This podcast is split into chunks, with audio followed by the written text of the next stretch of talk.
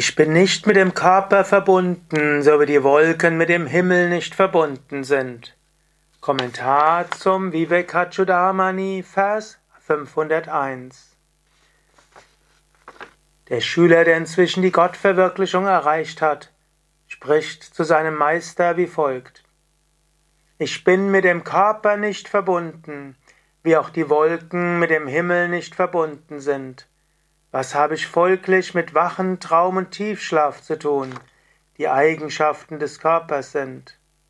Auf Sanskrit Namede hena sambandho meghene va vihayasaha atakuto mithat dharma jagrat swapna sushuptaya. Für mich, na, me, gibt es nicht, na, den Körper, Dehena. Es gibt keine Verbindung, Sambandha, mit dem Körper Dehena. So wie auch Iva für den Himmel, Vihayasa, es keine Verbindung gibt mit der Wolke, Mega. Daher, Atta hat für mich all das keine Bedeutung. Weder Jagrat, Wachzustand, noch Swapna, Traumzustand, noch Sushupti, Tiefschlafzustand.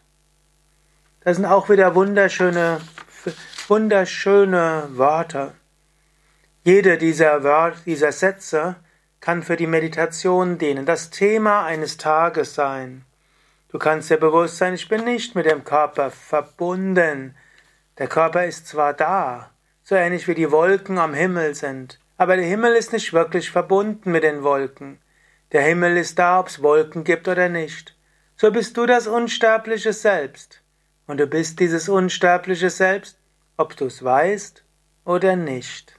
Du bist das unsterbliche Selbst. Lebe daraus. Und sei dir bewusst, du bist weit wie der Himmel, riesengroß, weite Unendlichkeit. Tattvamasi, das bist du. Da ist auch ein Körper.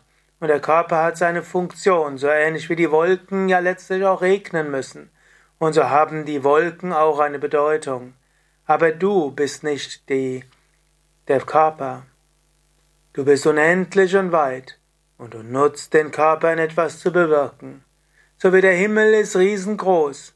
Aber die Wolken am Himmel geben den Regen. Aber die, der Himmel wird davon nicht beeinflusst.